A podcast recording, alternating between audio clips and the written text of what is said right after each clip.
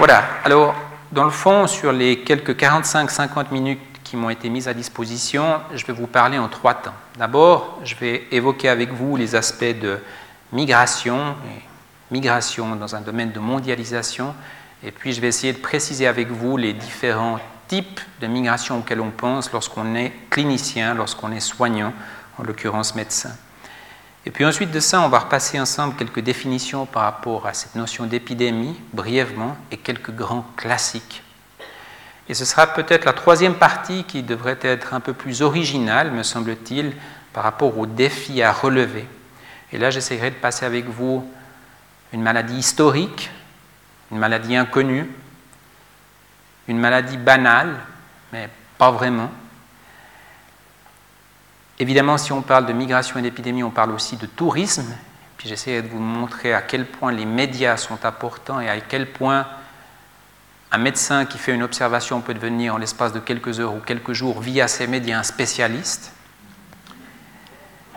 Et puis, et ça, ce serait important, on ne parlera pas que de maladies infectieuses, parce qu'en fait, les épidémies, contrairement à ce qu'on peut croire de manière assez intuitive, ce n'est pas que le fruit de maladies infectieuses. Et j'essaierai de prendre quelques exemples pour vous le démontrer. Puis je finirai sur quelque chose qui m'est particulièrement cher, à savoir lorsqu'on parle de migration, on parle aussi de migrants. Et lorsqu'on parle de migrants, on parle souvent de personnes qui ont des représentations par rapport à la santé, par rapport aux symptômes, par rapport aux signes cliniques qui leur sont propres et c'est extrêmement important pour nous soignants d'être attentifs à ceci. Et finalement, on en arrivera aux conclusions. Alors c'est vrai que les, migrations, dans le fond, c'est un mot qui est extrêmement large et qui évoque à la fois des personnes euh, migrant dans des conditions différentes, avec des moyens de transport qui leur sont propres. Euh, ces personnes elles-mêmes diffèrent d'un groupe à l'autre. Et puis surtout, le motif de migration peut être très différent d'une personne à l'autre, d'un groupe à l'autre. Il y a quelques mois, on avait eu un exposé dans le fond dans lequel on essayait de, de, mettre en évidence un peu quelque chose de paradoxal, à savoir, comme vous le voyez, si la mondialisation est quelque chose de l'ordre de l'intensification des échanges entre pays, ça va amener bien évidemment ce qu'on appelle une circulation accrue de marchandises, de capitaux, des informations, mais aussi des personnes, et comme l'a dit la présentatrice, aussi de maladies.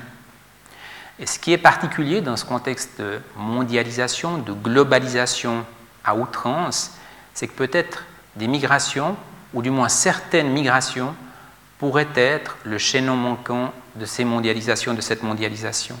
Donc on a peut-être une tendance à beaucoup libéraliser les flux financiers et économiques, mais il y a une volonté de restreindre certains flux humains.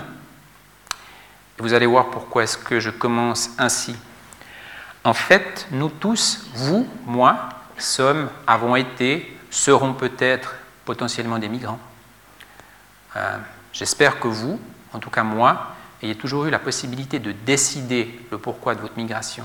Très souvent, on va ailleurs pour, chercher quelque chose qu'on n'a pas sur place. Lorsqu'on fait du tourisme, l'idée souvent d'aller se reposer, ne plus avoir le bip, ne plus avoir le téléphone, ne plus avoir l'Internet, ne plus avoir beaucoup de choses, dans l'esprit de pouvoir se reposer. Ou alors on le fait pour des raisons laborales, de travail. J'ai décidé d'aller à Londres pour me spécialiser en médecine interne. Il y a un choix délibéré derrière ce genre de migration. Les personnes dont je vais aussi vous parler, ce sont des personnes qui n'ont pas forcément ce choix délibéré et qui sont tantôt des personnes qui ont dû se déplacer pour les conditions de travail non satisfaisantes dans le pays d'origine, là où ils se trouvaient. Donc c'est ce qu'on appelle très fréquemment les migrants économiques.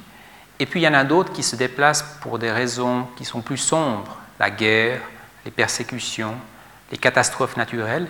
Et très souvent on utilise ce terme qui est assez intéressant, qui est celui de migrants forcés. Par, disons, opposition à ce que je vous ai dit auparavant, vous et moi, je l'espère, pouvons décider où partir, quand nous voulons partir, et pour quel motif nous souhaitons le faire. vous voyez, les flux migratoires mondiaux, c'est quelque chose, et j'espère que vous voyez assez bien sur cette carte, mais c'est quelque chose qui est global, sans aucun doute. Et cette carte essaye de vous montrer la chose suivante, c'est qu'il y a, alors là je vais me retourner juste un moment, il y a dans le fond, euh, si on regarde l'Europe, des flux migratoires qui sont intracontinentaux. L'épaisseur de la flèche peut montrer dans le fond le volume. Et là, vous avez quelques 31,5 millions de personnes qui voyagent à l'intérieur de l'Europe par unité de temps. Vous voyez aussi qu'il y a des migrations qui sont intercontinentales. Nous, Européens, partons euh, pour 8,2 millions d'entre nous en Amérique du Nord, d'autres partent en Amérique latine, certains en Océanie, et ainsi de suite. Donc vous voyez que ça bouge beaucoup, que c'est un phénomène qui est global et que l'épaisseur en fonction du lieu où vous vous trouvez sur le globe est variable entre les migrations intercontinentales et les migrations intracontinentales. Un autre exemple, l'Amérique latine, vous voyez ici, Amérique latine et Caraïbes, vous voyez cette flèche extrêmement importante en direction de l'Amérique du Nord. Et ça, c'est des processus migratoires forcés pour la plupart d'entre eux qui nous interpellent particulièrement de par leur impact sur la santé physique et mentale des personnes qui le font. Vous voyez également qu'une flèche se dirige en direction de l'Europe. Et si je vous le dis, c'est parce que je vais reprendre quelques exemples de pathologies à partir notamment de ce flux migratoire qui va de l'Amérique latine vers l'Europe. De quoi est-ce qu'on parle en termes de chiffres? Vous voyez que si on essaye d'élaborer un peu des statistiques, ma foi, grossières, mais néanmoins intéressantes parce qu'elles nous donnent une idée du volume, vous voyez quelques 214 millions de migrants internationaux de par le monde. Vous êtes migrant international si vous êtes parti de votre pays d'origine et que vous en êtes à l'extérieur pendant plus d'une année, une année ou plus. Vous voyez qu'il y a une augmentation constante de l'ordre de 2% par an et ce collectif de migrants internationaux représente le cinquième pays le plus peuplé du monde, devant le Brésil, juste derrière l'Indonésie. Voyez que ça concerne aussi bien les hommes que les femmes, ces flux migratoires globalisés, généralisés. Voyez qu'on peut traduire ceci en forme de pourcentage de la population mondiale. 3,1% de la population mondiale est un migrant international, ça fait une personne sur 30 grosso modo. Et puis, dans les chiffres aussi qui nous interpellent, quelques 15,2 millions de réfugiés, mais dont un tiers sont considérés comme réfugiés des personnes issues, originaires de la Palestine. Et puis, il ne faut pas oublier que tout ceci génère pas mal de flux financiers. Et vous voyez ce chiffre datant de 2008, 414 milliards de dollars. En 2009, c'était 437 milliards de dollars. Et trois quarts de ces flux financiers allaient bien évidemment du nord au sud. Donc c'est une donnée extrêmement importante et nos patients nous évoquent fréquemment ce flux financier fondamental puisqu'ils ont été quelque part les élus pour certains d'entre eux pour apporter ce flux financier aux personnes laissées dans le pays d'origine. En Suisse, si on regarde un petit peu quelle est la résultante de ces flux migratoires, vous voyez qu'au 31 décembre 2009, sur un bassin de quelques 7 785 000 personnes, nous avions 21,7 personnes issues d'un autre pays, de l'étranger. On considère, au sens de la jurisprudence en Suisse, comme étrangers des individus de nationalité étrangère à leur naissance, et ceci indépendamment du lieu de naissance. Et vous voyez que les pourcentages, parfois qu'on méconnaît, c'est toujours 17% d'Italiens, 15% d'Allemands, 12% de Portugais, 10% de personnes issues de la Serbie et du Monténégro, et quelques 18% d'autres pays européens. Et pour ce qui est des personnes qui sont en italique, les sans-papiers, euh, les requérants d'asile, les réfugiés statutaires, vous voyez les chiffres. Ce sont des chiffres qui sont considérables pour les sans-papiers, mais hautement imprécis. On dit qu'en Suisse, il y a quelques 150 000 à 300 000 personnes qui sont dans la clandestinité. On a beaucoup de peine à les chiffrer. Les requérants d'asile ne constituent que 40 000 personnes, et puis les réfugiés statutaires, un peu plus de 20 000 personnes. La représentation graphique de ces étrangers en Suisse en 2009 est celle-ci. Voyez sous forme de cette pastille bleue 80%, 83% des étrangers avec un permis de, longue, euh, de séjour de longue durée, excusez-moi, les sans-papiers avec cette incertitude par rapport aux chiffres, les requérants d'asile et les réfugiés statutaires. Donc ça vous donne une idée un petit peu de quel est le fruit de ces migrations par rapport à la Suisse. Donc je vous ai donné dans le fond D'abord, un peu le contexte de comment est-ce qu'un clinicien de la polyclinique entrevoit ces aspects migratoires. Et ensuite, vous verrez comment est-ce que finalement ces flux migratoires représentent une partie non négligeable de notre activité clinique. Les épidémies, je pense que vous êtes bien plus à l'aise dans ce domaine maintenant que moi avec vos deux conférences préliminaires. Mais dans le fond, l'unique chose que je voulais mettre en évidence ici, c'était un peu ce qu'utilisent les personnes dans le domaine de la santé publique. Souvent, on contraste l'épidémie par rapport à l'apparition sporadique, une maladie qui est apparue dans une région particulière, qui ne se caractérisait pas parce qu'elle présentait cette maladie. Euh, pensez par exemple à la tumeur de la plèvre, ce qu'on appelle le mésothéliome, qui se présente peut-être dans un bâtiment de par des problèmes d'isolation. Donc c'est une apparition sporadique. L'endémie, qui est quelque chose sur le long terme. Il y a certaines parties du monde qui ont une maladie qui est constamment présente. On va reprendre le paludisme, la malaria. La pandémie, qui se caractérise plutôt par son extension, vous l'avez vu par rapport à la grippe A H1N1 en 2009, c'était assez impressionnant et on verra ces chiffres la propagation du virus au niveau planétaire, et puis l'épidémie, qui est donc cette définition qui est juste ici et que je relis avec vous parce que je pense que c'est important qu'on sache exactement de quoi on parle, à savoir la survenue d'un nombre plus important qu'habituellement de cas d'une maladie, mais ça peut être une maladie, un comportement ou d'autres événements en une période de temps, en un lieu et dans une population donnée. Et on parle également par extension d'épidémie pour des comportements ou des états de santé dont la fréquence augmente rapidement au cours d'une certaine période. Et c'est important cette définition parce que c'est ce qui nous permet aussi de sortir euh, des épidémies uniquement de maladies infectieuses pour aller au-delà de la problématique maladie infectieuse. On en vient à quelques grands classiques des euh, maladies infectieuses épidémiques. Et puis là, il y a le petit problème des cartes qui peut-être ne se voient pas extrêmement bien depuis le fond. Donc simplement, je vous montre ce qu'il en est. Un des grands classiques dans les problèmes de migration et épidémie, c'est indéniablement la malaria. La malaria, si on essaie de mettre un début à l'histoire de la malaria, notamment par rapport à l'inquiétude que ça a généré en termes de santé publique, en termes d'épidémie, c'est 1900. Et souvent, la malaria a été décrite comme la maladie dite de la pauvreté. Euh, pour ceux qui connaissent peu cette, malaria ou ce paludisme, d'ailleurs c'est intéressant, petite histoire euh, par rapport à la terminologie pour que vous voyez comment est-ce qu'il faut être attentif aux représentations des patients, aux connaissances des patients.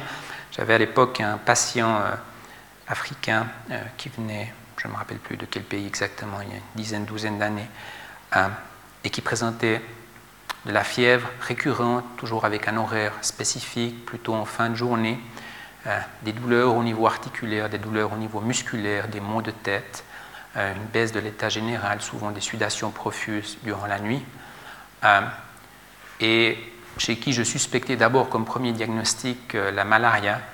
Et je lui ai demandé si on nous enseigne souvent qu'un patient africain qui nous dit j'ai la malaria, on le croit de parole parce que souvent c'est des cycles itératifs de la même maladie, donc ils connaissent les symptômes. Mais je lui disais mais monsieur, est-ce que, est-ce que vous pensez que vous avez la malaria? Puis il me répondait non.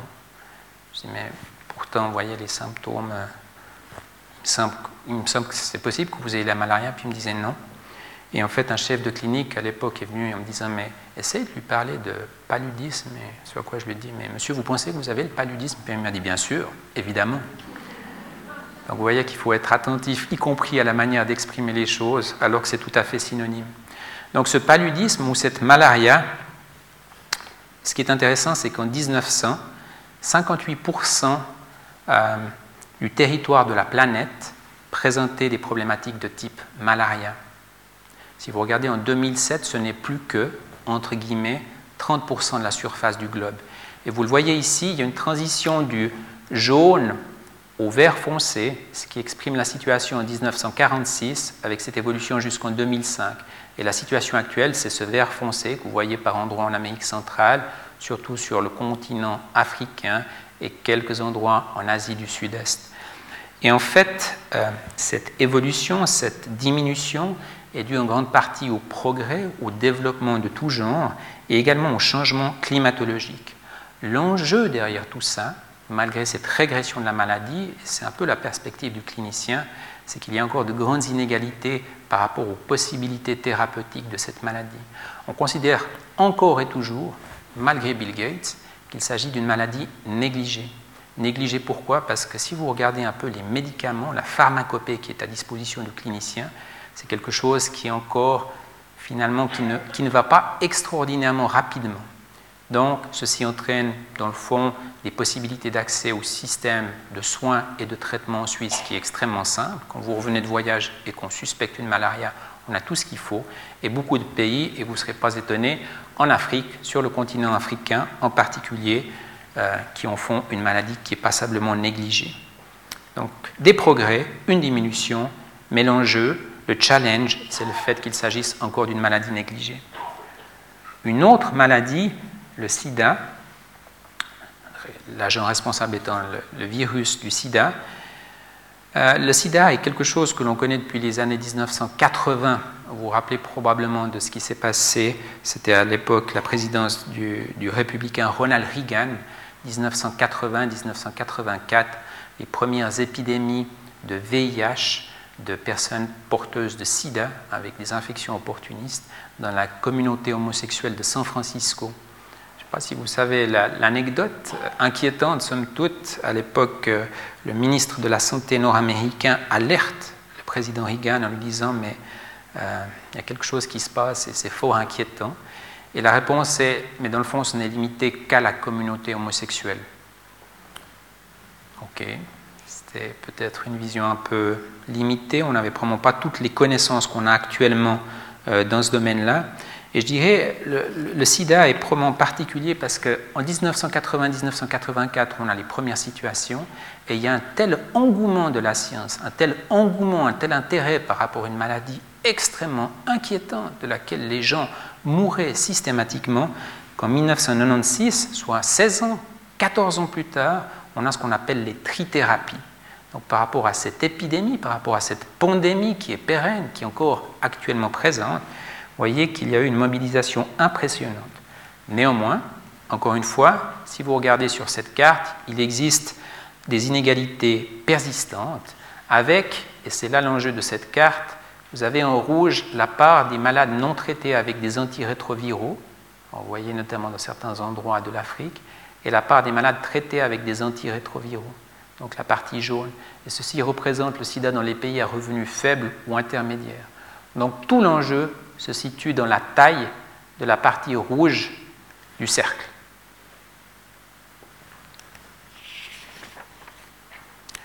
Le troisième des quatre classiques que je voulais vous montrer, c'est le SRAS, ce syndrome respiratoire aigu sévère, qui a été une épidémie sporadique et pour laquelle on a eu des implications pratiques. Nous autres médecins, je vais vous expliquer pourquoi.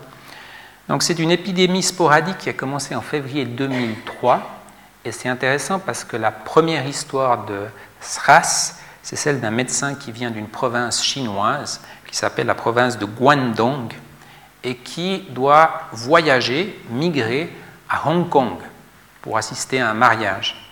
Et il va aller loger, je vous le donne très précisément, à l'hôtel Métropole à Hong Kong.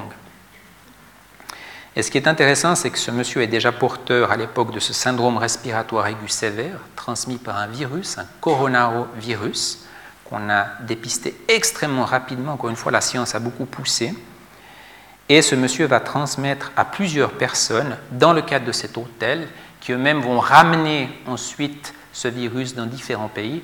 Donc vous voyez que l'enjeu se trouve ici, le 21 novembre 2000, vous ne le voyez probablement pas, et c'est à partir de là que ça va rayonner sur la Chine, sur d'autres endroits de Hong Kong, sur le Vietnam, Singapour, Thaïlande, puis ensuite l'Europe, le Canada. Le Canada, vous vous rappelez probablement de ces photos impressionnantes à l'époque, et puis les États-Unis. Nous, on se rappelle bien du Canada parce qu'à l'époque, le Congrès américain de médecine interne générale, le Congrès nord-américain, avait lieu au Canada à Vancouver et tout l'enjeu c'était de savoir si on partait ou si on ne partait pas, si le congrès était ou pas annulé. Et je me rappelle qu'on est tous partis avec, euh, disons, les plus inquiets d'entre nous, presque un carton de masques, euh, les plus sereins avec quelques masques dans la poche, mais disons, ça vous montrait à quel point euh, cette épidémie était inquiétante. Là, l'enjeu a été le suivant. En fait, ce qu'on a su par la suite, c'est que même si euh, il y a eu en février 2003 ce médecin provenant de cette euh, province de Guangdong qui a été à l'origine, ce qu'on appelle le cas index, et que ça a généré ce qu'on appelle la première alerte sanitaire mondiale. Dans le fond, cette situation endémique existait déjà depuis plusieurs mois dans cette province, mais les autorités n'avaient pas considéré qu'il était utile d'alerter. Et c'est peut-être là où il y a eu un enjeu majeur, et c'est là où il y a eu un renforcement des pouvoirs de l'Organisation mondiale de la santé avec un nouveau règlement sanitaire international. Donc vous voyez, l'enjeu là, c'est quelque part le fait d'avoir négligé une épidémie qui était bel et bien présente et une Organisation mondiale de la santé qui sont renforcées par rapport à son rôle et par rapport à ce nouveau règlement sanitaire. Et puis la dernière épidémie, je ne vais pas répéter ce que ma collègue Virginie Masseret a pu évoquer euh, il y a une semaine, mais la dernière épidémie qui nous a beaucoup fait travailler, c'est évidemment la grippe AH1N1. Son histoire datant de 2009 et ça commence au mois de mars cette fois-ci en Amérique centrale, donc vous voyez le Mexique, euh, dans ce qu'on appelle le Distrito Federal. Et ce qui est très impressionnant, c'est de voir à quel point ce virus s'est très vite généralisé. Alors j'ai les chiffres, ça commence en mars dans cette partie du Mexique. Au mois de mai, 13 pays sont touchés. Au mois de juin, 62 pays. Au mois de juillet, 112 pays. Au mois d'août, 168 pays. Au mois de septembre, 191 pays. Donc la globalité vous voyez la force de pénétrance de ce virus, ce virus H1N1, qui va entraîner une mobilisation, encore une fois, de l'Organisation mondiale de la santé. Et euh, dans le fond, le questionnement et le challenge là, c'est de se dire, mais comment rattraper un virus qui est en marche, euh, pour lequel on a eu beaucoup de craintes, en particulier pour les femmes, pour les femmes enceintes, de par le fait que ça a entraîné des décès aussi chez les personnes âgées, ce qui n'est pas classique pour les virus de la grippe. Vous savez que face à la grippe, c'est plutôt les personnes à partir d'un certain âge ou les personnes qui ont des atteintes dans leur santé, ce qu'on appelle des comorbidités. Donc voilà un enjeu également, à savoir comment faire face. Et comment faire face, je dirais, mais on est toujours plus intelligent après qu'avant, comment faire face de manière mesurée, de manière proportionnelle par rapport à la problématique en tant que telle. Donc pour moi, clinicien, pour nous autres cliniciens, pour moi, ces quatre épidémies nous ont apporté un certain nombre de réflexions par rapport aux enjeux. Et ceci se traduit pour moi par rapport à nos attitudes en pratique clinique. L'idée maintenant, c'est que je vous amène à partir de ces deux aspects, migration et épidémie, grands classiques, un peu sur notre terrain, un peu sur ce qui se passe euh, dans notre pratique et que je vous montre un peu les défis à partir d'histoires épidémiques de moins grande taille, mais tout de même épidémique.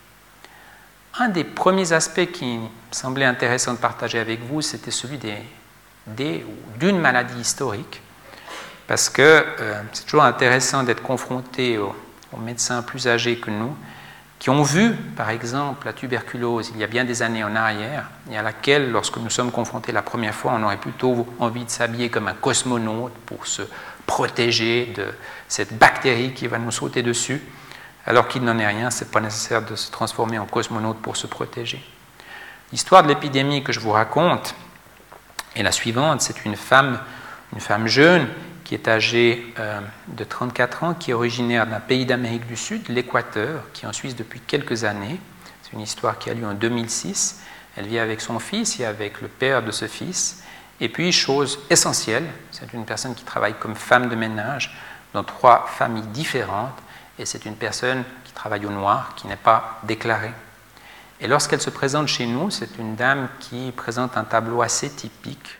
Donc c'est une dame qui se présente chez nous parce que depuis trois mois, elle dit euh, je me sens plus faible, j'ai perdu quelques kilos alors que je continue à manger modérément, l'appétit est un peu diminué mais je continue à manger, je suis un peu nauséeuse, j'ai envie de vomir, je transpire beaucoup la nuit, je tousse énormément, j'ai lorsque j'expectore, lorsque j'ai des crachats, un peu de sang dans ces crachats, et puis j'ai une douleur à la base des poumons, notamment lorsque je tousse. Alors, si vous regardez dans les, bouquins, il y a de moins en moins de bouquins, mais disons, si on regarde sur ce que nous dit la littérature médicale, en fait, on est confronté à une tuberculose. Alors là, je pense que vous voyez moyennement l'image, mais dans le fond, ici, vous voyez ce qu'on appelle un infiltrat pulmonaire. Donc vous avez le cœur ici, c'est une radiographie classique. Vous avez les deux poumons à ce niveau-là. et vous avez le diaphragme, les coupoles diaphragmatiques. Ceci est le poumon gauche, ceci est le poumon droit. Donc, le haut du poumon droit, il y a un infiltrat avec ce qu'on appelle une, caverne, une tuberculose cavitaire, à savoir que dans une partie qui est bien définie du poumon, il y a un amas qui se collectionne de bactéries au niveau de cette cavité qui est donc la caverne tuberculeuse. Alors, je reviens juste en arrière, parce que vous avez vu que dans le fond, euh, cette personne travaille avec trois familles différentes, et puis c'est une femme jeune, et puis c'est une femme qui aime aussi aller danser, et puis qui a un environnement. Et voilà, vous voyez où je veux en venir. Dans le fond, à partir de ce cas index, première personne infectée, diagnostiquée comme ayant une tuberculose cavitaire du poumon droit, en fait, ça entraîne ceci. On fait typiquement ce qu'on appelle des enquêtes d'entourage, c'est-à-dire qu'on va aller chercher toutes les personnes qui ont été en contact rapproché avec cette personne. Vous voyez que là, on a investigué quelques 104 personnes, ce qui représente 94 tests cutanés. À l'époque, on faisait plutôt ce qu'on appelle les tests de Montou, probablement que vous le connaissez tous. Et puis vous voyez qu'il y avait 55 tests qui étaient positifs. Ce n'est pas un test extraordinairement sensible et spécifique par rapport à la maladie. Donc ça ne veut pas dire que tous avaient une tuberculose. On a fait des radiographies du thorax et il y avait effectivement deux cas de tuberculose et puis 33 personnes qui ont eu besoin d'un traitement préventif avec un coût global de 100 000 francs. Donc ce que j'essaie de vous montrer au travers de cette histoire qui est relativement simple, c'est d'abord que les gens non seulement migrent d'un endroit à un autre du globe, mais ils migrent tous les jours pour aller travailler, pour aller danser, pour aller au fitness, pour aller ceci, cela et puis que les maladies infectieuses telles que la tuberculose qui se transmet essentiellement par les gouttelettes sous forme d'aérosol de notre salive, lorsqu'on parle, lorsqu'on est rapproché, peut générer une enquête d'entourage qui est souvent difficile. Vous pouvez vous imaginer dans les contextes de clandestinité comment retrouver les gens. Et non seulement ceci, c'est une enquête qui est coûteuse. Donc, quelque chose dont on peut se rappeler. Euh, je vous reparlerai de l'histoire de cette patiente à la fin de mon exposé parce que il est important de savoir quelle est la représentation qu'ont les patients par rapport à ce diagnostic, la tuberculose. La tuberculose elle-même est une maladie qui génère un certain nombre de challenges. Alors il y a tuberculose et migration, je vais vous montrer de quoi je parle. Et puis je reprends, il y a la tuberculose et le sida, il y a souvent un problème de co-infection. Et puis il y a la tuberculose qu'on traite habituellement sans problème et celle qui résiste au traitement. Et là, il y a des challenges, encore une fois, de type épidémique. Alors, on la trouve assez bonne, celle-ci. On la trouve assez rigolote. Mais ce que ça veut dire, il y a quand même un message derrière, qui est un message sérieux, c'est qu'on n'est pas encore tout à fait à l'aise de savoir comment est-ce qu'on doit dépister cette maladie lorsque les personnes susceptibles d'être porteuses de la maladie arrivent aux frontières. C'est vraiment un enjeu qui est important et dont on doit tenir compte. Je reprends une carte que je vous montrerai à nouveau, mais dans le fond, quand je vous ai parlé de l'Amérique du Sud, l'équateur est localisé juste ici. Je vous ai dit, bah, dans le fond, les flèches vont surtout en direction des États-Unis. Il y a quand même un certain nombre de flèches qui vont en direction de l'Europe. Donc, si on suit le parcours migratoire de ma patiente, elle était en Équateur, elle est venue jusqu'ici, et il est probable qu'elle ait ramené cette maladie qui était silencieuse initialement jusqu'ici, avec l'impact et l'enquête d'entourage nécessaire. On ne sait pas très bien comment faire. Peut-être certains se rappellent de ceci, c'est Ellis Island, donc aux États-Unis, juste à un kilomètre de la Statue de la Liberté. Et c'était intéressant de voir comment est-ce qu'ils faisaient à l'époque, donc à la fin du siècle passé, au début de ce siècle. Dans le fond, non, encore, voilà, un petit peu plus en arrière que ça. Euh, et en l'occurrence, il y a ici des marques qui étaient des marques qui étaient faites euh, à la craie. Et puis, dans le fond, ceci dit physical and lungs, donc il y a la notion de poumon. Et ce qui se passait, c'était la chose suivante, vous arriviez dans un de ces bâtiments et vous commenciez à monter les escaliers, il y avait des gens qui contrôlaient les tousseurs. Et si vous toussiez, vous aviez un P sur la jaquette. Mais vous voyez, il en faut plus que ça pour nous arrêter. Ce que faisaient les gens, c'était assez intéressant, ils faisaient la chose suivante. Parce que vous voyez, ils avaient compris.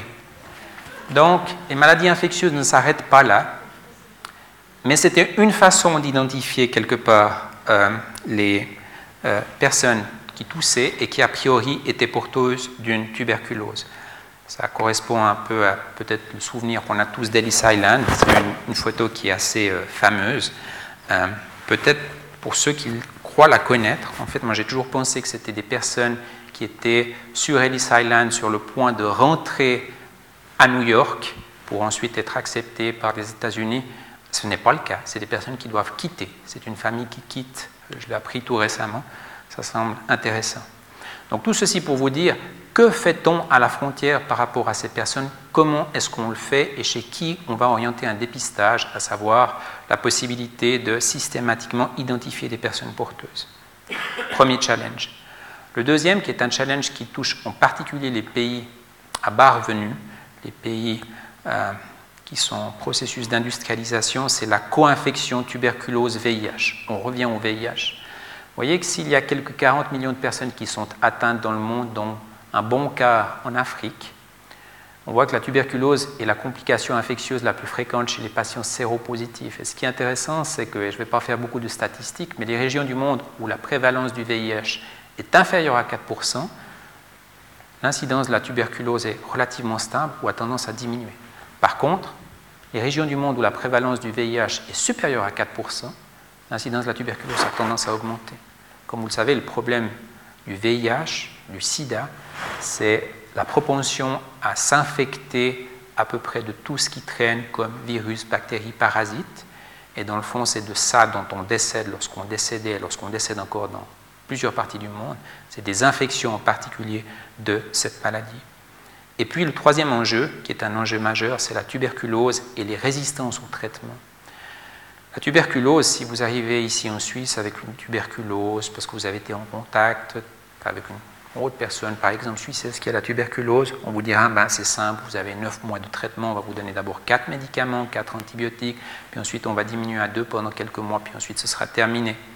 Et des personnes, très souvent des personnes qui ont notamment fait des processus migratoires et se sont retrouvés dans le fond dans des euh, prisons, euh, par exemple, sont porteuses de germes multirésistants, de germes qui vont nécessiter des médicaments qui ont plus d'effets secondaires, des médicaments plus coûteux et dont l'efficacité n'est pas toujours aussi évidente. Donc, dépistage, un défi de la tuberculose, co-infection avec le virus du sida, et puis résistance au traitement des enjeux majeurs auxquels nous, cliniciens, sommes confrontés. De la maladie historique, j'aimerais passer à la maladie inconnue. Et il est vrai que parfois on est troublé parce que les processus migratoires et les processus épidémiques amènent avec eux des maladies qu'on connaît mal. Et là, je remercie le docteur Yves Jackson qui travaille beaucoup dans le domaine de la maladie de Chagas de me prêter, m'avoir prêté ces belles diapositives. Ceci, c'est le docteur Carlos Chagas, qui, est un infectiologue, qui était un infectiologue brésilien et qui a décrit cette maladie de Chagas en 1909. Le docteur Chagas ne savait pas qu'on allait s'intéresser quelques années plus tard à sa maladie ici, en Suisse par exemple, et vous verrez pour quelle raison. En fait, euh, c'est une maladie parasitaire, et cette maladie parasitaire, donc, est transporté par cette punaise que vous voyez ici, cette espèce de grosse punaise, euh, et qui pique et qui infecte par ce biais-là. Mais on sait aussi que l'infection peut se faire au travers des transfusions et que cette infection peut également se faire de la maman à l'enfant lorsque la maman est enceinte, raison pour laquelle on est particulièrement attentif. Et en fait, cette maladie nous vient de cette partie du monde, encore une fois l'Amérique latine. Vous voyez en jaune euh, la prévalence de cette maladie de Chagas qui est de moins de 2%, puis de, moins de 1% à 2%, 2 à 3%, et ainsi de suite. Plus vous allez vers le violet, plus la prévalence est forte, supérieure à 5% de la population, ce qui n'est pas anodin. Euh, nous voyons encore une fois beaucoup de gens qui sont issus de l'équateur. Vous voyez que l'équateur est une zone endémique. Et dans le fond, ça amène une maladie qui est tout à fait particulière parce que dans la plupart des cas, elle est asymptomatique, à savoir qu'on ne présente pas de symptômes. Ceci est le visage d'une jeune personne qui s'est fait piquer par cette grosse punaise que je vous ai montrée et qui, elle, est symptomatique. Donc on se pose la question de savoir qu'est-ce qui l'a piqué ici. Mais lorsque les gens ne présentent aucun symptôme et que ça représente deux tiers des patients, il y a un enjeu important. Et vous voyez que lorsque ça commence à présenter des symptômes, cette maladie entraîne des atteintes cardiaques, souvent avec des troubles du rythme majeurs, des atteintes digestives, avec ce qu'on appelle des organes qui ont tendance à se dilater à devenir non fonctionnels, un méga colon, méga, très grand, parfois des atteintes mixtes, cardiaques, digestives, et chez les personnes qui sont immunosupprimées, il peut y avoir des atteintes du système nerveux central. Ce qui est très impressionnant, c'est la mortalité qui est de l'ordre de 30%. Alors si on revient aux aspects migratoires et notamment de la communauté latino-américaine, nous avons environ 10 000 personnes qui sont issues de l'Amérique latine dans la région Lausanne, Grand Lausanne, Canton Nouveau. Donc si on tient compte des formes de contamination, notamment de la maman à l'enfant et via l'autotransfusion et pour les greffes, important aussi, ça génère évidemment une réflexion et une campagne de systématisation d'un examen de dépistage qui existe et qui nous permet de faire face à cette maladie.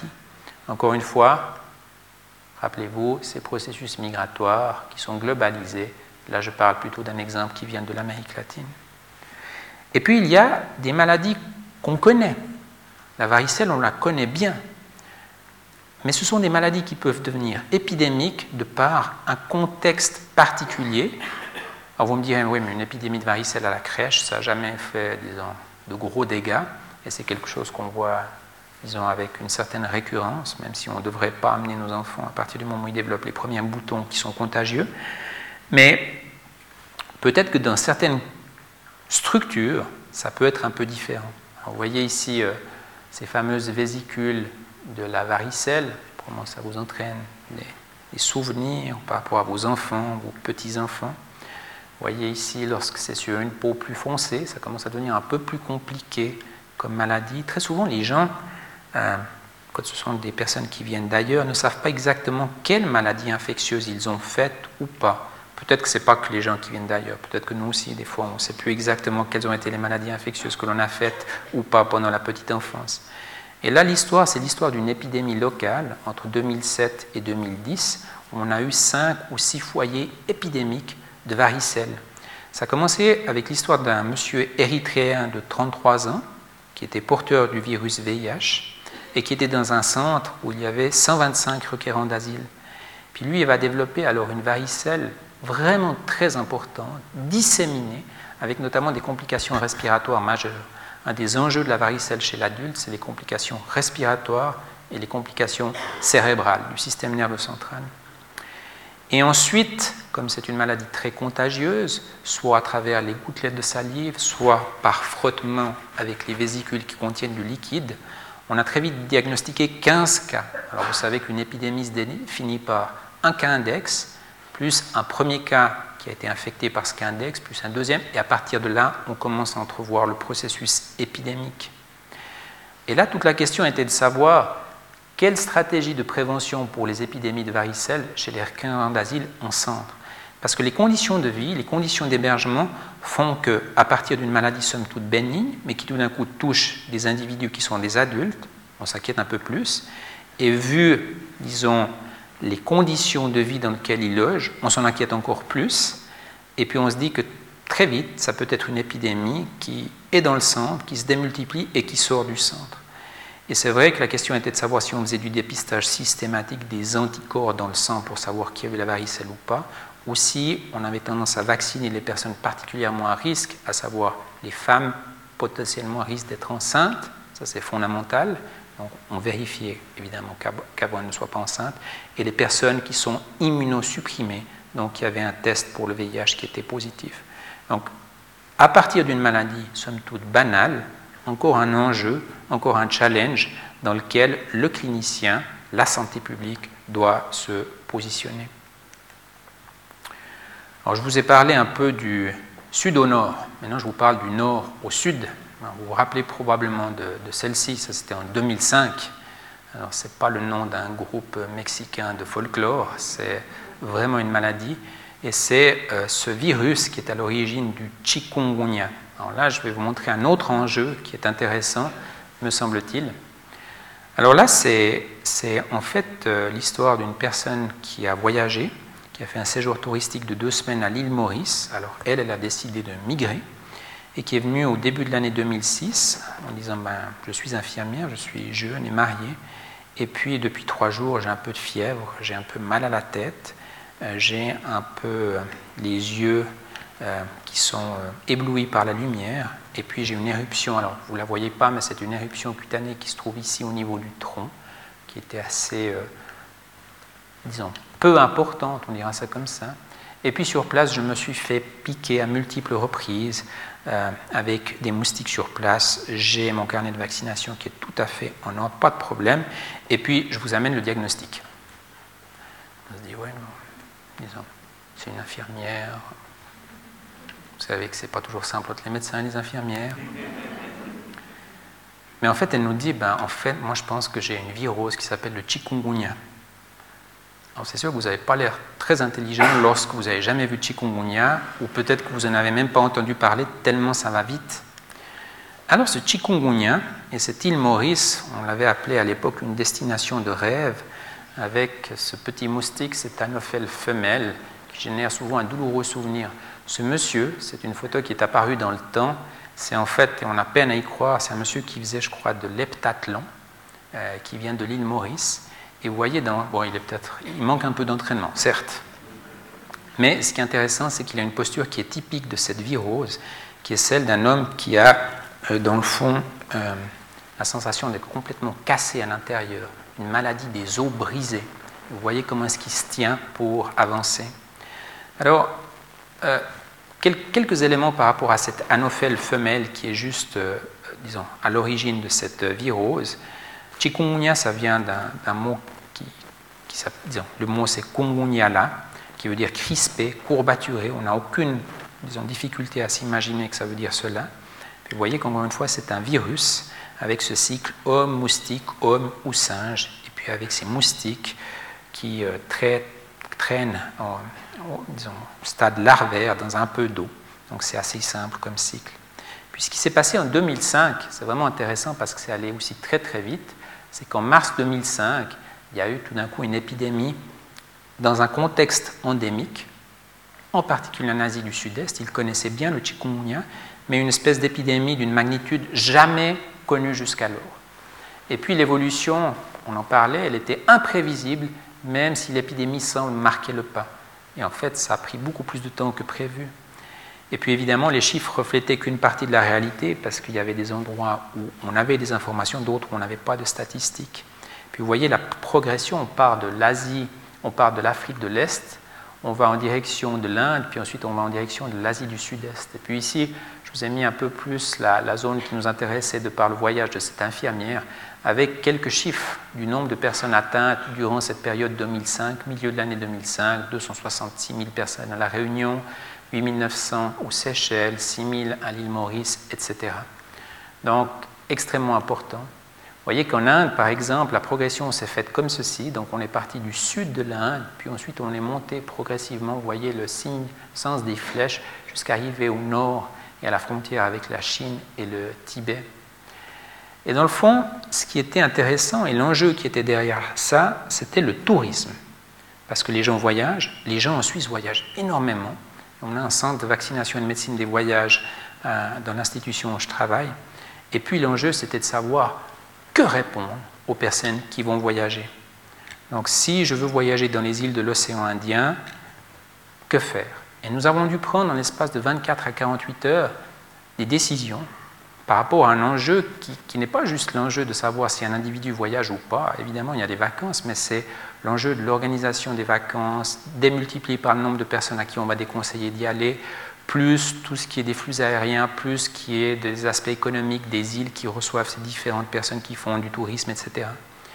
Et à l'époque, nous avions pris une position extrêmement forte en disant les femmes enceintes, les familles avec des jeunes enfants, les personnes de plus de 70 ans et les personnes avec des problèmes de santé significatifs, c'était fortement déconseillé. Donc c'est vraiment une prise de position qui est très ferme de la part d'une institution qui regardée comme ça, euh, au fond, euh, avec beaucoup de force de, la part des médias. Et puis pour les autres patients, ben, dans le fond, on essayait de, de faire ce qu'on fait de plus en plus avec les patients qui sont extrêmement informés de par les différents médias. On essayait de partager un peu la décision avec eux, leur dire ben voilà, quels sont les risques, etc. Si vous allez ici, si vous allez là. Alors, ce qui était assez drôle avec cette épidémie, c'est que nous avons décrit le cas de cette infirmière dans un journal prestigieux à l'époque, très rapidement, parce que ce n'était pas encore décrit sur des personnes venant de pays industrialisés, puisque c'était endémique, mais dans une autre partie du monde. C'est intéressant parce qu'on s'inquiète plus de certaines maladies épidémiques lorsque l'un des nôtres est touché. Donc c'est aussi une réflexion qu'on peut garder en tête. Et en fait, du jour au lendemain, on est devenus les grands spécialistes du chikungunya. La BBC nous a appelés, le New York Times. Et c'est très particulier parce que ça peut, d'abord, ça peut vous monter à la tête, mais ensuite de ça, ça peut prendre une espèce de vitesse totalement invraisemblable. Et si le New York Times dit qu'à la Polyclinique médicale universitaire de Lausanne, ils disent que les femmes enceintes, etc., etc., tout d'un coup, c'est comme si on avait dit euh, une grande vérité pour l'ensemble des personnes qui se dirigent sur ce coin du monde. Et c'était impressionnant, et je me rappelle encore des téléphones qui venaient de l'Italie, des États-Unis, qui nous disaient Est-ce que vous êtes le spécialiste du chikungunya? 48 heures pour devenir le spécialiste du chikungunya. vous voyez. en l'occurrence, j'ai de la chance parce que j'étais avec un de mes collègues qui est le professeur Blaise Janton, et s'il y avait un spécialiste, c'était bien évidemment plutôt lui que moi. Mais pour vous dire quel est l'enjeu derrière tout ça, et vraiment les médias euh, sont probablement parmi, euh, disons, les éléments importants dans le cadre épidémique. Et puis j'aimerais juste souligner un aspect. Je vous ai dit, il y a les maladies infectieuses, je vous ai fait voyager un peu du nord au sud, du sud au nord. Et puis, et puis il n'y a pas que ça. Parce que c'est vrai, si bien la, la, mobilité de la population, les migrations et les épidémies, savoir les maladies infectieuses, c'est un grand classique comme dans ce textbook. Dans le fond, ce qui est prévu pour les pays en voie de développement, d'où viennent notamment une grande partie des infections que je vous ai élicitées, c'est que si en 1990, ça c'était la répartition entre autres maladies, accidents et maladies chroniques, vous voyez qu'en 2020, ce qu'on prévoit, c'est que les maladies chroniques soient extraordinairement développées dans ces pays en voie de développement. Donc ce sera un fardeau de plus par rapport à des pays qui sont déjà porteurs de nombreuses maladies infectieuses. Et ça, c'est une carte intéressante que je vous décris brièvement pour vous montrer dans le fond les chiffres en 2000 par rapport à la prévalence de ce qu'on appelle la diabésité.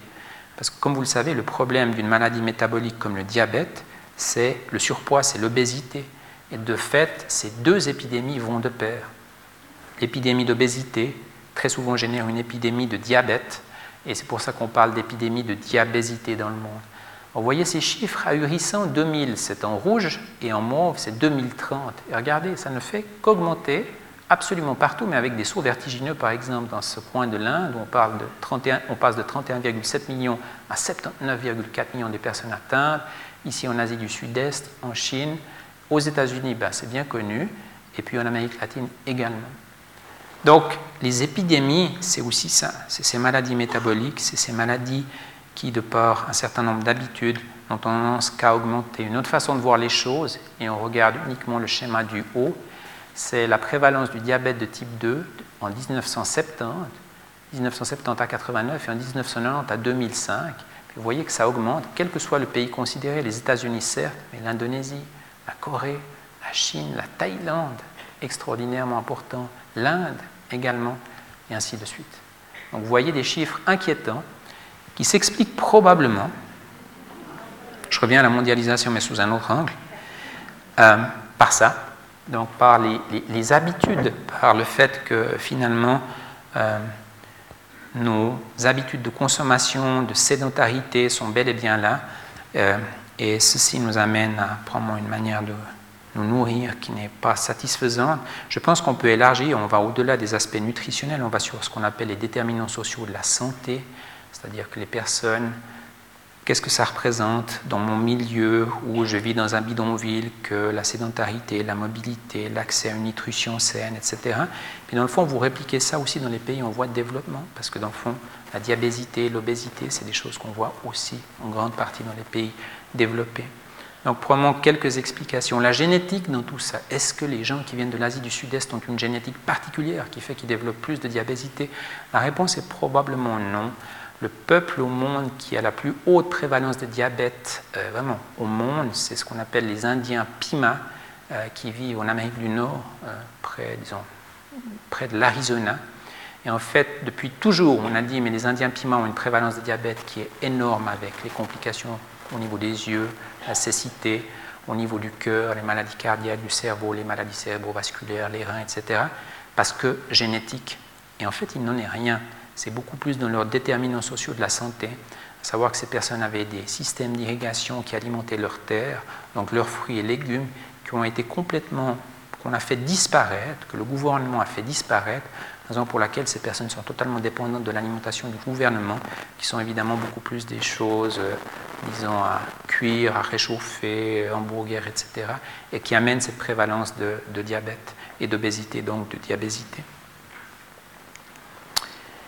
Je terminerai mon exposé en vous disant la chose suivante, c'est que cette dame qui avait la tuberculose que je voulais montrer initialement, euh, quand je lui ai annoncé qu'elle avait la tuberculose, elle était totalement au tapis par cette information. Elle était extrêmement crispée, très tendue, très nerveuse, et en particulier à l'idée d'annoncer cette information à, son père, son papa, qui lui était en Équateur. Euh, on est toujours plus intelligent après qu'avant, mais Peut-être que j'aurais dû m'y prendre un peu différemment pour lui annoncer le fait qu'elle avait une maladie, oui, contagieuse, mais tout à fait traitable. Le germe qu'elle avait n'était pas multirésistant. Elle n'avait jamais eu un traitement qui avait été instauré puis qu'elle avait dû arrêter à un moment ou à un autre. Donc vraiment, il n'y avait pas d'inquiétude. Mais dans son vécu, dans sa représentation, la tuberculose, c'est la maladie des pauvres, c'est la maladie des bidonvilles, c'est la maladie des personnes qui ne se nourrissent pas. Et c'est une maladie terriblement stigmatisante de là où elle vient. Donc, on doit être attentif à ça. Et quand on évoque les migrations, quand on évoque les épidémies, les maladies infectieuses ou non infectieuses, il faut être aussi particulièrement attentif à ces aspects de, dans le fond, représentation de la maladie. Puis là, je vais vous montrer un bref extrait d'une de mes patientes. je vous demande de garder ça pour vous si vous la connaissez. Elle est tout à fait d'accord que je vous montre cet enregistrement, donc c'est avec sa permission. Mais c'est une patiente qui regroupe bien un peu tout ce que je vous ai dit, à savoir elle vient d'ailleurs, l'Équateur. On dirait, mais il n'a que des patientes équatoriennes. Ce n'est pas le cas, mais ça permettait de faire un peu un fil conducteur sur la présentation. Euh, c'était initialement une personne en situation de clandestinité, ce n'est plus le cas actuellement. C'est une personne qui a toujours qui a eu un niveau de scolarité, un niveau socio-économique relativement faible, bas, et elle présente plusieurs facteurs de risque cardiovasculaires, dont le diabète, mais aussi une pression artérielle trop haute, un cholestérol trop haut, un excès pondéral, c'est ce qu'on appelle le syndrome métabolique. Et en fait, je l'ai enregistré, et vous me verrez moi et elle, et on parle en espagnol, c'est sous-titré en anglais, mais je vous raconte volontiers l'objectif de l'histoire, ça dure deux minutes, deux minutes et demie, juste après. Donc vous voyez qu'elle a un très mauvais contrôle de ses résultats cliniques, que ce soit son poids, que ce soit euh, le diabète, que ce soit le cholestérol. Comment s'explique usted esa diabetes? Las enfermedades un poco complicada cuando uno no se las sabe llevar. Y, pero cuando uno ya coge la, la rienda de la enfermedad, eh, se la lleva fácil, pero no tanto. Hay en ciertas partes del mundo el significado que se le da a una enfermedad cambia, ¿no? Entonces, ciertas enfermedades son estigmatizantes o no lo miran así. ¿Es también el caso como la diabetes en, en su país, en Ecuador, o, o, en la región de su país donde vive usted? Eh, en mi país, esta enfermedad la llama la enfermedad del millonario, porque es muy caro. Es comprar los medicamentos, todas esas cosas. La enfermedad del millonario. ¿Y ustedes eran millonarios en casa? No. Realmente no. No porque ya con dos enfermas en casa ya... Demasiado. Razón por la cual usted vive. Sí. Se puede decir que fue el diabetes, en este caso el de su mamá, uh, pero también el suyo. Sí. Que la llevó a viajar hasta acá. Sí. Es eso. Eso. Je résume pour les personnes qui n'ont peut-être pas forcément tout compris, mais dans le fond, c'est une patiente dans laquelle j'essaye d'être moins bête que je l'ai été avec la patiente à la tuberculose, et j'essaie de voir quelle est la représentation qu'elle donne à sa maladie. En fait, elle est très opposée à tout traitement et à sa maladie, et c'est comme si elle, se, elle punissait sa maladie, donc automatiquement elle se punit elle-même. Et en fait, elle a dû quitter euh, l'Équateur parce que sa maman était diabétique, elle avait été amputée d'une jambe, donc c'est souvent la vision qu'on a du diabète, et elle a dû partir de là-bas parce qu'en fait, le diabète, c'est la maladie du millionnaire. Et si vous avez plus d'une personne qui a le diabète, ça commence à devenir un fardeau extrêmement lourd à porter financièrement parlant, de par les traitements d'insuline, d'hypoglycémie oraux, etc. Euh, dans le cas d'une famille de ce niveau social. Et ce n'est que lorsqu'elle m'a dit qu'elle avait la maladie du millionnaire, que j'essayais de comprendre, dans le fond, quelle était la cause de son voyage, à savoir ça coûte trop, je viens ici en Suisse où j'ai un frère qui va peut-être pouvoir m'aider, j'ai pu comprendre un peu sa représentation de la maladie et son attitude par rapport à, euh, à, sa maladie. Et je pense que c'est important de pouvoir un peu se représenter les choses d'un point de vue culture différente et d'avoir probablement des compétences cliniques transculturelles assez développées. Vous voyez qu'il y a des, des livres entiers, c'est un énorme livre de 700 pages sur la médecine des migrants et une bonne partie de ces livres est dévolue aux aspects de compétences cliniques transculturelles. Alors parler de culture par un médecin, c'est toujours extrêmement dangereux parce qu'on on simplifie un maximum, et puis là je vais vraiment hyper simplifier, mais dans mon esprit c'est un peu ce regard qui est différent de deux personnes par rapport à la vie, par rapport au monde. Et quelque part ceci est synonyme de culture différente. Et pour preuve, un petit schéma qu'on montre aux étudiants de médecine aux États-Unis dans certaines cités hospitalières universitaires, et on leur dit mais qu'est-ce que vous voyez? Puis généralement il y a toujours deux réponses. Qu'est-ce que vous voyez? Donc vous, imaginez quelque chose. Et dans le fond il y a deux types de réponses. Les gens vous disent au départ ben, Ok, il y a des hommes, il y a des femmes. Visiblement, les femmes sont plutôt assises par terre. Il y a probablement le chef qui est là. C'est possible. Il est assis. Puis bon, les enfants, ils n'ont pas droit à être assis, donc eux, ils sont debout. Puis bon, ils sont en cuissette et Probablement, ils sont dans une espèce de hutte comme ça, euh, circulaire, parce que là-bas, dans les pays tropicaux, on voit les palmiers, c'est comme ça que ça se passe. Première réponse. Deuxième réponse, c'est de se dire, OK, il y a des dames, il y a des messieurs, certes, etc. Mais généralement, là, euh, il n'y a pas tellement, disons, de choses à réfléchir par rapport euh, à l'habitat. Dans le fond, là, ils sont sous un arbre, parce qu'il n'y a pas tellement d'angles dans les maisons, sous un arbre. Et puis, il est bien connu que ces personnes, dans ces cultures différentes, très souvent, les femmes portent des choses sur la tête.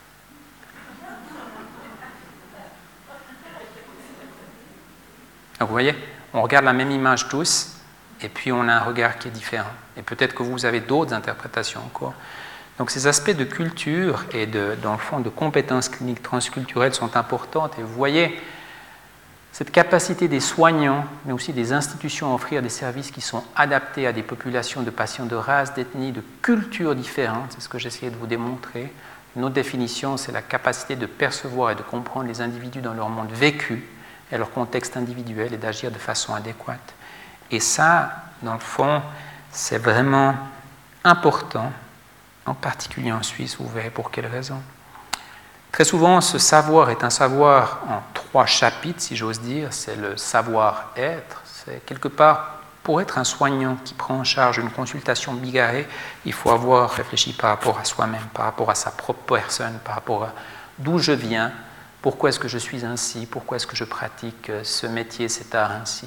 Il faut avoir un savoir, il faut connaître des maladies historiques, mais aussi des maladies qu'on ne connaît pas, les découvrir. Et puis il faut avoir un certain savoir-faire quand les gens ne parlent pas votre langue, il faut travailler en trio. Et ça, c'est tout un savoir-faire qui n'est pas simple, qu'il faut acquérir. Et puis, ça nous amène à ceci, dans le fond, cette acquisition de compétences. Si vous avez un patient et un soignant qui ne partagent par rapport à une maladie ou un symptôme ou un signe clinique que ceci, comme partie commune, l'enseignement des compétences cliniques transculturelles aux soignants lui permet d'élargir quelque part son angle de vue pour se rapprocher un peu plus sur une partie commune un tout petit peu plus large de ce que lui, de ce que voit le patient. Et c'est extraordinairement important, et pas que pour les patients migrants. Je vous rappelle, nous sommes un pays où il y a quatre langues parlées, trois régions géographiques, et on devrait faire peut-être une étude pour voir par rapport à la même maladie quelle est la représentation du patient tessinois, du patient suisse-allemand, du patient suisse-roman. Et je vous assure que même par rapport à ces différences qui sont finalement très proches de nous, et on parle que de patients autochtones, on ne parle pas de migrants, il est intéressant d'avoir peut-être une angulation, une ouverture, une volonté de comprendre l'autre dans sa diversité euh, qui va au-delà du savoir sans relief que peuvent nous donner souvent les, les, livres euh, qui nous permettent de nous former. En conclusion, je dirais que le clinicien est souvent face à d'anciennes maladies qu'il ne reconnaît plus, qu'il ne connaît pas dans le contexte des migrations et des épidémies, et c'est important d'y être attentif. Et parfois, il est confronté à des maladies qui sont totalement inconnues. Je vous ai parlé de la maladie de Chagas. Et puis, il y a des maladies qui dépendent de l'environnement. Je vous ai dit, varicelle, Peut-être qu'une varicelle n'est pas si anodine que ça dans un environnement qui est particulier. Et puis il y a le tourisme et les épidémies, donc là c'est plutôt dans un autre sens qu'on va en termes géographiques. Et puis il n'y a pas que les maladies infectieuses, il y a aussi les maladies chroniques, métaboliques. Et rappelez-vous, en 2020, ce sera ça le gros fardeau d'une partie des pays du monde, notamment les plus pauvres. Et puis il y a les représentations. Et je pense, à titre personnel, et heureusement c'est ce que je peux enseigner aussi euh, dans une institution comme la polyclinique, il est impératif d'aller au-delà du compétence du soignant, compétence classique, mais il faut aller aussi dans le sens de compétences cliniques transculturelles. Voilà, merci pour votre attention.